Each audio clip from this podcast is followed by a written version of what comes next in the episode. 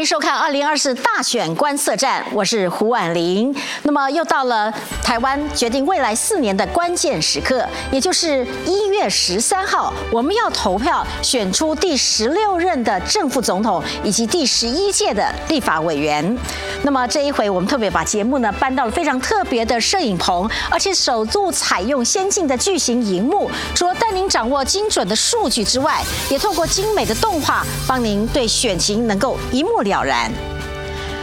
二零二四大选，您将会领到三张选票，分别是正副总统票、区域或原住民立委票，以及不分区立委政党票。在全台总共一万七千七百九十四个投开票所，投下您神圣的一票。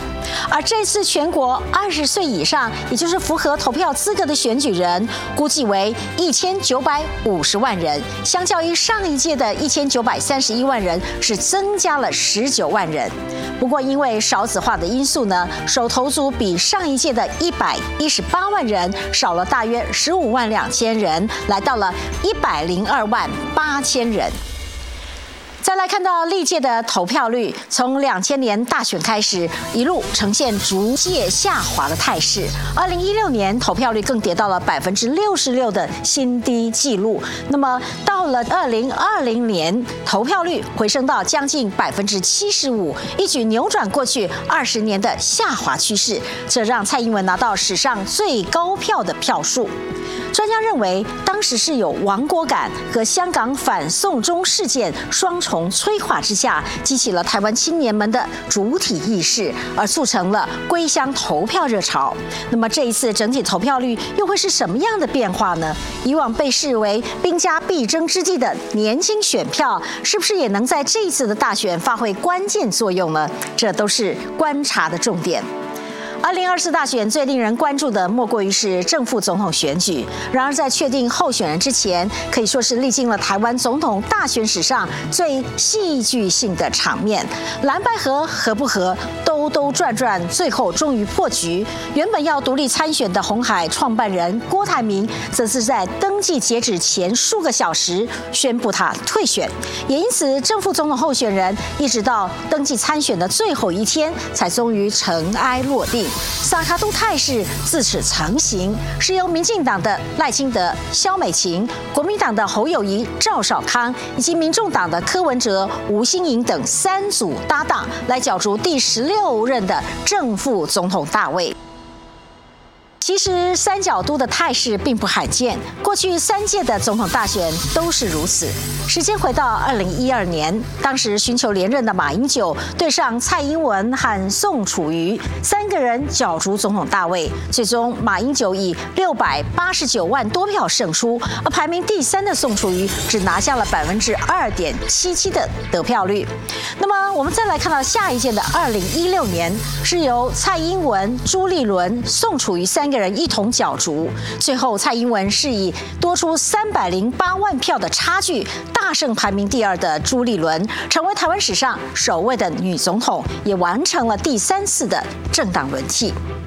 接下来看二零二零年，寻求连任的蔡英文对上的是韩国瑜和宋楚瑜，结果蔡英文拿到了超过八百一十七万票，创下台湾总统选举史上最高的得票数成绩。虽然最近这三届的总统大选都是萨卡都的态势，但是从刚才的数据显示，胜者拿下了超过百分之五十的得票率，就算是第二名、第三位的票数相加，仍然抵不过胜选者的票数。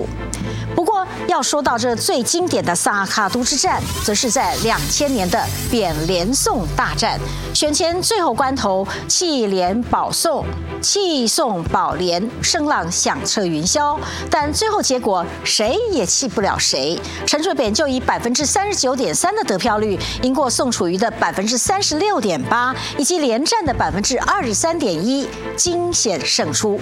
那么这一次大选，蓝白之间是不是会发生弃保效应，或者再次上演两千年的情景呢？每八年的政党轮替会再次发生吗？结果如何？我们拭目以待。好好的，关心今年大选的最新情势呢？呃，这一期节目我们特别邀请到了东海大学政治系教授沈友忠沈教授来到我们节目现场，欢迎沈教授。主持人好，大家好。好，我们知道过去的这个选战呢，哦，到最后关头的时候，常常发生弃保效应，而这次有蓝绿白哦，那么是不是弃保效应还是会发生呢？我觉得这一次跟过往比较不一样的情况是，白是在两党的中间，所以如果真的要弃保的话，我们蛮好奇的就是说，那白的这个部部分它有浅蓝跟浅绿，那是会各自归队吗？还是只有一部分会回去？所以我觉得要操作弃保，并不像过去那么简单了。那这次要看的话，第一个就是说，民众党是不是真的愿意被放弃？因为他还有国会要顾。然后再第二个就是刚刚提到，真的要被弃保的话，那如果说蓝绿各自归队，浅蓝浅绿各自归队的话，其实对于国民党来讲，不见得讨得到便宜。嗯哼，这现在呢还有一个问题，就是这一次最后没有搭上选战列车的郭台铭先生，他的支持群众也有相当的比例哦。那么这些人在最后关头往哪边走呢？对，我觉得郭台铭确实也是蛮扮演一个最后关键少数的可能性哦。那就要看他的这个心里面的盘算，到底是要下架民进党是最重要呢，还是说他会记得跟国民党过去的这个恩恩怨怨，然后选择跟柯文哲来做合作？那我相信啦，最后可能还是会看一下，就是呃柯文哲跟这个侯友谊之间他们民调的这个高低，或者是胜算的这个情形哦。然后郭台铭在做最后关键时刻的这个出手。那我想现在来看的话，国民党也是频频在有一些。招手的这个动作，或许也是在各自抬出价码哈，然后要谈说选后要给郭董什么样子的一个承诺，然后由郭董来去做最后的这个决定。嗯哼，我们说一般来讲，这个副手啊就是总统的备位啊。那么过去呢不是那么样光彩，可是这一次的选战呢，三组人马的副手都很抢镜的这个风采啊。到底实际上他们最后在这个投票行为上面，他们对于他们的这个总统人选有多大注意呢？以这一届为例，这一届。的这个副手确实是蛮吸睛的。过往可能在挑选副手的时候，他的这个全国知名度可能都不见得会那么高。但这一次看起来的话，大概除了吴欣颖以外，另外像是这个呃肖美琴，或者说像是赵少康，其实都是全国知名的这个人物。所以我觉得副手在这次的选举来讲，确实有一点点喧宾夺主的味道。但如果要逐一的来去做检视的话，我觉得赵少康某种程度大概就是巩固了深蓝了。他对于国民党开拓中间选票、年轻选选票的效果非常的有限。那倒过来说的话，肖美琴在这个方面来说。的话就变得是非常的成功的一个一个一个选择哦，因为肖美琴的这个定位来讲，或者说肖美琴对于年轻选票的吸引力来讲，确实是比赵少康有的比较强的这个加分的效果。那吴欣盈现在看起来就比较有一点点是呃一个未爆弹，因为他可能政治历练不见得那么的丰富，然后他在媒体前面的这个表现哦，然后有的时候也会让人家觉得说有一点点突兀，所以我觉得对于民众党来讲的话，呃，到底是产生什么样子这个效果还有待观察。嗯，好，呃，我想这个研究政治的。这个方面的人都有注意到呢。每一届的大选呢，我们现在的投票率似乎有逐渐下滑的趋势，直到在上一届四年前二零二零年的总统大选，投票率有回升。嗯，哦，那你怎么样能观察这一次的投票状况呢？其实我觉得，在所有的民主国家的投票率大概都有往下降的这个趋势，这确实是一个警讯了。那我觉得，呃，在二零二零年之所以会有有有反弹的这个迹象，主要还是来自于一些比较民粹式的这个选举的效果，还有这个两岸局势的一个关系。那这一次的话，多多少少也有这个味道，尤其。其实我们有看到三强鼎立，它会让这个选民在投票意愿上面来讲，或许会有比较高的这个这个去投票的这样子的一个意愿。所以我觉得这一届来说的话，投票率当然还是一个关键。尤其我们会注意到的就是在中间选民和年轻选民会不会出来投票，因为过往大概年轻选民哈，除了手头族以外，年轻选民的投票率是比较偏低。那如果这次的年轻选民是有比较高的这种集中程度，是集中在柯文哲或者是在赖幸德身上，那这一群年轻选民会不会出来投，当然就会影响到国民党他的这个胜算的这个机会哦。所以如果年轻选民出来投票意愿越高，那可能对于呃民进党或者说对于呃民众党来讲的话，他的选票就会跟着往上提升。那如果年轻选民越低的话，可能这两个政党的话下降就会下降一些些。呃，年轻选民啊，就是说起来，到底他们投票行为如何？这中间还包括了一大群是过去没有投过票的。对。你像这次来讲，就手投足。那么这一次选举当中呢，这次大选呢多了比过去总人数呢多了十九万的合格选民，但这个手投。足呢少了十五万，也就是现在少子化，年轻人往上挤的这个这个人数呢没有过往的多。所以您刚才也提到年轻选票，但是现在以这个票年轻选票的量跟数量，他们可以左左右大选的程度到底有多少呢？我觉得还是会有了，因为如果说选情是非常的激烈的话，那既然是五五坡的话，关键少数哈，我我或者我们讲说的这个年轻选票就会变成是左右选举胜败的一个关键。所以问题还是在于说，第一个啦，他们要不要出来投票，然后再来第二个的话，就是会不会刚刚一开始提到的，会不会被因为操作弃保的关系哦，所以各自会回到蓝或者是绿，还是依旧还是粘着度比较高的是集中在特定的候选人身上，这都是我们最后要去观察的现象。不过不管怎么样来讲的话，我觉得今年的这个手头族来说的话，投票意愿，呃，我个人的评估还是会稍微会比过去稍微再高一些些，因为是比较激烈，然后再来的话会出现的这个柯文哲是比较呃，对于年轻选民来讲的话，有一个比较吸引力的这个对象，所以可能出出来投票的这个意愿，可能跟过往只有蓝绿对决的情况底下会稍微高一点点。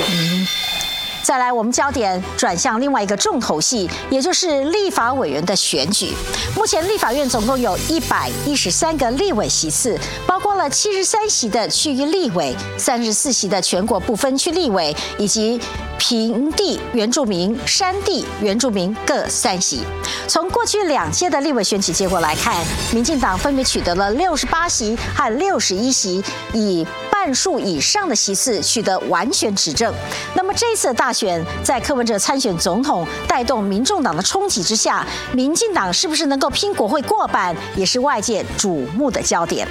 目前台湾的这个立委选举制度呢，是采取单一选区两票制。那么意思是指选民会拿到两张选票，一张是投给选区的候选人，由最高票者当选；另外一张是投给政党。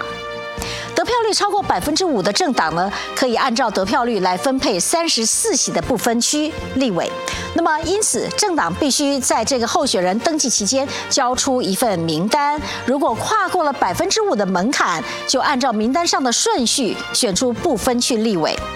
为了争取选民对政党的认同，也为了让党内的要角能够进军国会，各政党在名单排列的次序上是费尽了心思，尤其所谓的安全名单的设计。然而，政党票不仅是大党争取立委席次的战场，也攸关了小党的生存。按照我们台湾的这法规，如果政党的得票率达到百分之一以上，政治现金可以抵税；达到百分之二以上，则未来。三届的选举可以直接提名不分区立委，达到百分之三以上，每年可以获得每票五十元的补助款。如果达到百分之五以上，除了获得该届的不分区立委席次的分配资格之外，在下一届的选举可以不经过联署就能够直接提名总统候选人。另外，只要提名十位以上的区域立委，政党也有资格提名不分区立委。许多的新成立的政党，借由在各区域推派候选人来达到以上的条件。所以今年呢，提名不分区立委就多达了十六个政党。只不过历届能够分配到席次资格的政党，最多就只有四个政党而已。小党要突破，恐怕难度还是非常的高。话说起来，这一次的选举不是只有总统票哦，其实除了投立法委员之外，还有一个是政党票。这次要想要抢夺政党票，多达了十六个政党哈，所以能够有资格抢总统席次的只有三个政党，但是还有总共有十六个党都在抢政党票。那么政党票也值得关注，也就是说有多少的政党可以分到不分区的席次？您的评估呢？这次看起来大概就只有三个政党哈，就是国民党、民进党跟民众党。哦，因为过往可能像是这个呃时代力。量哈，甚至说呃这个激进哈，它都有机会，那可能过百分之三，甚至过百分之五，甚至是可以冲到百分之七。但是我觉得这一次可能因为总统大选的激烈程度，然后再加上这些小党哦，在议题上面并没有办法呃抛出过于吸引到选民目光的这样子的一个政见，所以可能会有一点边缘化的现象。那如果以政党票来说，然后以政党票来讲的话，我个人还是会预估说某种程度来讲，基本上大概就是这三个政党会进入到政党票的这个部分，嗯过过百分之五的门槛。啊哈，好。当然也有人讲哦，其实总统大选这么激烈，其实是不要跟立法委员的这个选举哦合并选举。有人说分开来比较好。老师，您的主张，您觉得是是要合并还是分开？过去的三次总统大选合并立委选举都出现了，呃，这个当选那个政党可以过半席次哈。那您您看这一次呢？其实所有的呃时间的安排来讲都是有利有弊了。那我们从政治学的角度来看，同时选举的优点当然就是比较容易塑造稳定的多数，因为我们讲总统选举会有比较呃一尾效应啊。那这个一尾效应会连带着拉抬的他的政党在国会也比较容易过半，然后会造成一个比较稳定的局面。但如果说你要从缺点来看，或者说另外另外一个角度来看，那如果造成国会跟总统不一致的情形，也不见得是坏事，因为某种程度来讲，它就会形成一个比较制衡的这个力量。所以呃，凡事都是有利弊了。那我觉得现在我们从二零零八年之后一直以来都是一个一致政府的情况哈，国民党执政八年，民进党执政八年。那今年看起来会非常有可能会出现国会里面多党不过半的一个情形。啊，所以不见得那个总统的一尾效应会变得那么的强，跟过去相较之下，所以未来我们可以看到的是，甚至是有可能出现总统也不过半，得票率也不过半，因为三角都好，总统也不过半，然后国会也没有单一政党过半，这很有可能会造成我们台湾从呃不只是二零一六，甚至是从两千年以来哦，可能是进入到了一个相对呃政治运作上来讲高度不确定性的一个情况。嗯，好，那么这个国会的席次呢，考虑到的是有一部分是像区域是来自于这个呃区域立委自己在地方上的努力啊，那可是另外有相当比例有三十几席的这个政党票也可以分这些立委席次。那么现在看起来，在主攻的这个呃十六个政党都提出了立委不分区名单，那么各政党呢，尤其绿蓝白都有安全名单哦。大概您认为他们的安全名单各在有多少的比例？以前是确定可以当选？以前我们讲呃三十四席的不分区，大概十四名是所谓的安全名单啊。按照过往的这个经验来说，就是说每个政党对，就是说呃对蓝绿两个政党来讲，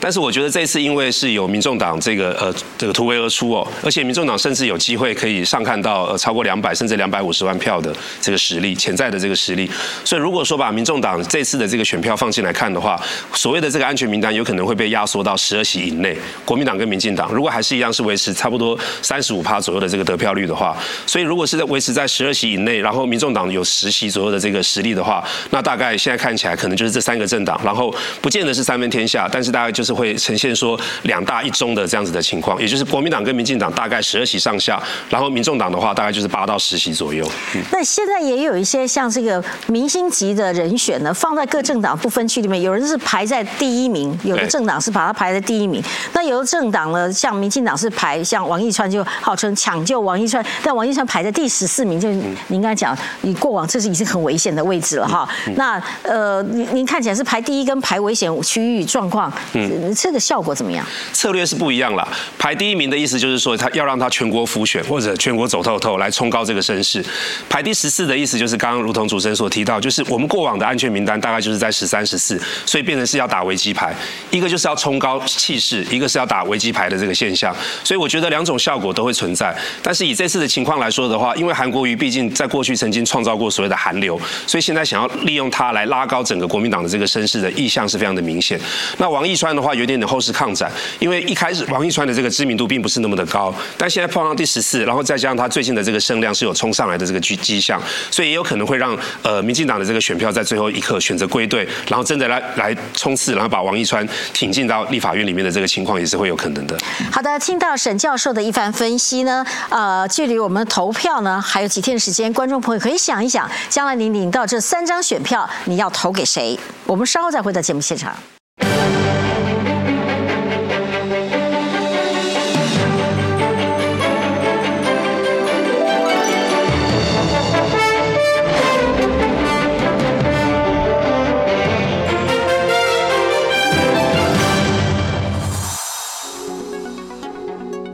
续大选观测站，我们要介绍的是区域立委的选情。不过在此之前，先带领大家回顾最近十年的区域立委和县市长大选。我们透过这图卡快速的解释全国政党版图的变化和蓝绿得票消长，以便掌握地方政治的概况。首先来看，二零一四年在全台二十二个县市长的席次当中，民进党拿下了十三席，国民党拿下了六席，而无党籍取得的三。席，这中间包括当时和民进党整合的台北市长柯文哲。这场选举不仅翻转了传统蓝绿的政治版图，也让民进党士气大振，一鼓作气。不仅赢得了接下来的二零一六年的总统大选，区域立委也一举拿下了四十九席，足足比国民党多了一倍有余。不过到了这二零一八年，国民党一扫败选的阴霾，再次翻转政治版图，县市长呢取得了十五席，民进党则剩下了六个县市，包括民进党的大本营高雄。也被当时如日中天的韩国瑜给攻下来。原本以为挟着二零一八年的气势，国民党可以在二零二零年的大选乘胜追击，结果事与愿违，总统立委双双惨败，区域立委只拿下二十二席，仍然不到民进党的一半。但是呢，二零二二年县市长大选似乎发生了钟摆效应，国民党勇夺了十四席，民进党比上一届还少了一席，仅守住这铁票仓，也就是台南和高雄等五个县市。我们再来看最近这五次的这个大选的得票率来观察，除了二零一六年继续延续二零一四年的政治局势，让民进党连续夺下两场胜选之外，二零一六到二零二二蓝绿得票彼此消长，每两年就出现大翻转。那么二零二四钟摆效应会再次发生吗？有哪些区域可能是最有看头而最有话题的呢？首先带您来看的是首都台北市的第四选区，范围曝光了内湖以及南港。上一届的大选，当时担任议员的高嘉瑜首度参选立委，就以全市最高票当选，成为地区首位民进党籍的立委。但过去有颗立场，再加上这个政策的议题，多次和民进党不同调，一度引发绿营支持者的不满。这一次呢，寻求连任之际，就遇上了台湾激进台北党部主委吴新代决心参选，出现了泛绿分裂的局面。而国民党的挑战者李彦秀，地方实力坚。强身具陆战优势，上一回是以些微之差败选，这次挟着全国最高票议员的气势卷土重来，在腹背受敌之下，高嘉怡的连任之路能不能通过考验？这港湖三叔之争是这一次大选备受瞩目的焦点。我们来看看台北市的第七选区，这里包括了信义区以及松山区的南部。现任的立委徐小新在立委初选的时候，一举扳倒了五连霸的老将费鸿泰，可以说是蓝营年轻世代的代表人物。他也靠着频频的爆料，拥有全国的高声量，战斗力十足。而五连霸的资深议员许淑华也不是省油的灯，常年基层扎根很深，累积了。不少地方人脉和实力，在上次大选的时候，只以百分之三的差距呢败给了费鸿泰。这一次再战立委，对上懂得打这个空战的徐小新，双输对决激战，可以说是台北市的一级战区。接着我们再讲，其实焦点呢转向新北市的第八选区，也就是中和区七十六个里。这个区呢，现任的这个民进党籍立委江永昌，因为放弃争取连任，所以民进党改征召太阳花学院出身的吴征接棒。七十八年次的吴征，口才甜挤，说理清晰，选战团队清一色是年轻人，空战的能量非常强大。而国民党则派出该区前立委张庆忠之子张志伦参战。曾经在美国职业会计师的张志伦，家族地方实力呢经营多年，组织动员实力强。另外，民众党也没有缺席，派出现任不分区立委邱成远加入战局。那么，邱成远是台商出身，是三。个人当中唯一具有立委经验的优势，这么蓝绿白萨卡都的态势，让这三个人选情是互相拉扯，谁能够抢下中和这一席，值得关注。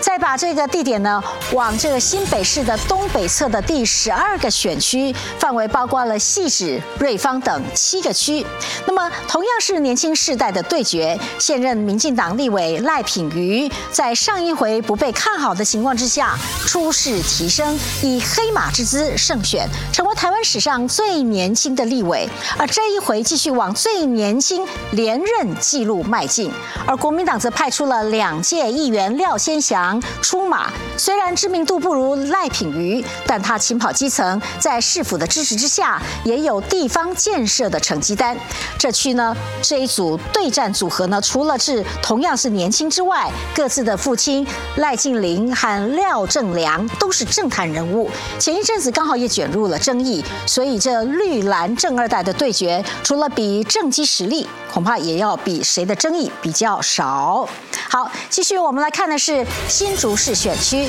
这里是全台最年轻的城市，也是高科技重镇。随着年轻中产阶级人口的移入，选民结构呢，相较于其他的县市显得特殊。过去两次大选，第三势力也比较容易受新竹市的青睐，因此该区多达七人投入立委的选战，其中包括国民党现任立委郑正前寻求连任，原本期盼民众党不提人选，但是是柯文哲的妹妹柯美兰以无党籍的身份参选，蓝白河在新竹市的立委选举破局，影响了蓝营的选情。而民进党方面则是提名阳明交大的法律学者林志杰，和柯美兰相同，他们主打都是专业、形象清新的政治素人。另外，第三势力的时代力量自然也没有缺席，是由现任的不分区立委邱显智来再度挑战。在立法院问政犀利的邱显志也拥有不少在地的支持者，所以新竹呢，至少是斯卡都的战局非常复杂，让这个区呢显得更加的有看头。好的，继续我们再来看到台中市的第二选区，这范围包括了沙鹿、乌日等五个区。代表国民党参选的严宽恒家族实力呢，在地方是非常雄厚的。他和父亲严清标在这个区域担任立委多年，直到二零二零年才由当时是属于激进党的陈柏维成功翻盘。而二零二二年的立委补选，在全国高度的关注之下，严宽恒再度失利，输给了民进党空降参选的林静怡。这一回，严宽恒卷土重来，二度对上林静怡，王子复仇是。是不是能够成功，成了这次选战最大的热门话题之一。而林静怡在少了全国瞩目、全党称一人的情况之下，是不是能够赢得连任，也是选战的焦点。继续，我们把焦点来到这个台中市第五选区，这里范围包括了北区以及北屯区。这里被视为是蓝营过去是铁票区，也是市长卢秀燕的 K K 组。他在这个区域过去三届立委的得票率都破五成，两届市长选举更是破六成。不过现任的这民进党立委庄敬诚，在上一次选举打败了蓝营老将沈智慧，成功的将蓝天变绿地，跌破不少人的眼。镜。这四年呢，庄敬成是勤跑基层，可以说把立委当作里长在跑。这次他用扎实的陆战实力来寻求连任，而国民党则推出前中央党部的发言人、现任议员黄建豪来应战。黄建豪在多项的议题紧扣着卢秀燕的施政脉动，活动场合也跟着这卢市长，所以一旦卢市长发挥母鸡的复选效果，黄建豪的爆发力不可小觑。五五坡的选战也让人好奇。最后结果会是如何？好。再来是南投县第二选区，范围包括了南投市以及集集镇等七个乡镇。过去呢，这里四届立委都是国民党籍，但是去年立委补选的时候，民进党的蔡培慧以一千多票的差距险胜两届老县长林明珍，成功的翻转了蓝绿的板块。蔡培慧挟着胜选的气势呢，在这一次呢寻求连任。不过就在像这个中二选区的林静怡一样，都得通过少了。补选光环下的考验。除此之外，上回代表绿营参选该区的立委陈奎佑则退出民进党，加入了战局，可能对蔡培慧的选情会有冲击。而国民党方面则派出了县议员尤浩，他在两次的议员选举呢都是第一高票，具有一定的基层实力，所以这个选区呢可以说是选战非常的激烈。好。接着来看的是高雄市第三选区，范围包括了左营和南子。国民党是由四连霸议员李梅珍代表出征。过去他曾经投入过高雄市长补选，虽然失利，却也因此打响了知名度。民进党方面则是因为现任的立委刘世芳不争取连任，改派三连霸议员李博义接棒。李博义的这个基层扎根很深，不过在八个这个高雄选区当中，蓝绿实力。最相当的地方来参选，算是陷入了苦战。现在又横空杀出了台湾麻将最大党主席郭喜。郭喜是左营海军出身，近期因为浅见国造的话题而声名大噪。这次参战可能会对这个蓝绿的版图做了一些考验。那么这个被视为是绿营大票仓的高雄，能不能八仙过海，就看这个区的结果了。最后看到的是台东县的选区，这里选民结构大致上是蓝大于绿。过去不论是总统或县市长选举，得票都是由蓝营胜出。不过区立委刚好是相反。那么从二零一零年补选开始，都是由绿营拿下。现任的立委刘兆豪更是连续三届当选。不过这次他在党的初选阶段输给曾经也担任过台东立委的赖坤成，刘兆豪因此退党独立参选，形成了绿。绿营分裂的局面，国民党方面这回派出了大武乡长黄建斌来争取立委的宝座，但无独有偶，蓝营也面临了分裂。原本国民党籍前台东县建设处长许瑞贵也以无党籍的身份参选。那么现在呢，蓝绿都有分裂的隐忧之下，谁能拿下台东的这一席，绝对是选战的重头戏之一。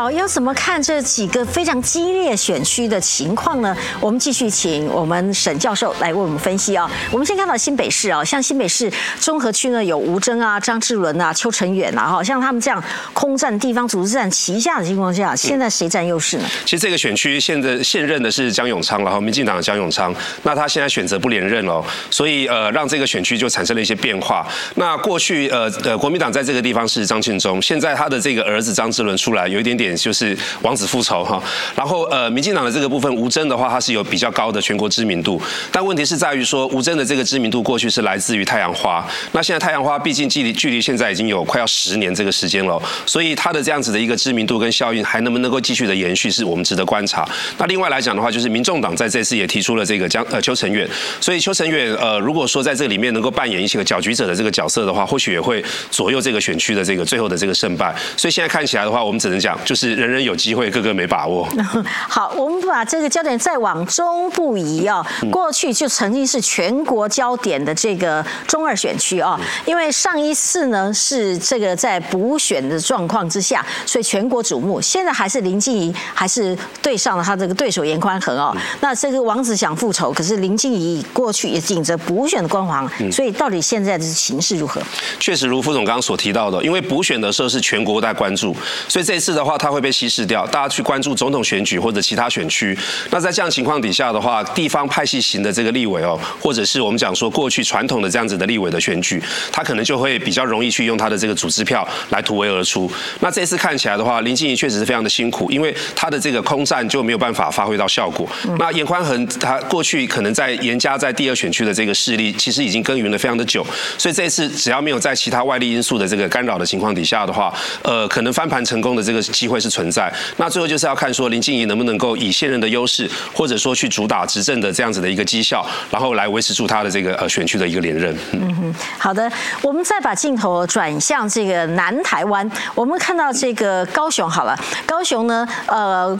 民进党希望能够八仙过海，好，然后全部都上，跟过去一样，但他有一个地方不一样，是这一次因为现任立委刘世芳呢不争取连任哦，说改派议员李博义来这个接棒。那那对上的是上一次参选高雄市长国民党的李梅珍哦，所以这个情况之下，呃，这个地方有没有那么稳固？其实我觉得，呃，刚刚提到的就是刘世芳在这个地方的表现是相当的不错，但是他这次的选择不连任，所以选区结构再加上个人的这个因素，会使得说李博义要突围而出，他的变数就会变得比较多一些。所以我们关键是在于说刘世芳的选票能不能够溢注在李博义的身上啊？如果没有办法顺利的移转的话，这是第一个危机。在第二个危机就是刚刚提到的这个郭喜哦，因为郭喜虽然呃某种程度看起来当选的几率虽然不见得高，但是他可能会扮演一个搅局者的这个情况。嗯所以如果郭喜因为打前建案，然后呃造成他的有一些空战上的这个效果的话，可能也会是另一个这个变数。那他郭喜抢的是谁的票呢？因为最近看到的是，因为他主打那个前建，然后可能是跟跟这个马文君有一点点在在对战哦，所以有一点点会抢到绿的这个部分。所以我们还是要看啦。那李梅珍，因为他毕竟也是呃这个基层选举的实力是蛮强，而且甚至是有参选过一次的这个市长的这个经验，所以声量也会有一些上来。所以我觉得一消一往之间哦，如果是刘世芳的话，那当然是非常的稳定。但我们刚刚提到的是，他的票能不能够灌在呃李博玉的身上，这是一个变数。然后这个郭喜会抢走多少票是第二个变数。然后李梅珍的成长会是第三个变数。所以造成这个选区现在看起来也变得相对的激烈了。嗯，好，我们说这个选情是动态发展的，距离投票呢最后还有几天的时间。呃，观众朋友当然有思考的空间，就代表候选人们还有冲次努力的时间啊。那么呃，希望观众朋友能够好好思考，你应该把这一票怎么投下去。这一期呢，大选观测站就进行到这里为止，谢谢您的收看，我是胡婉玲，我们再会。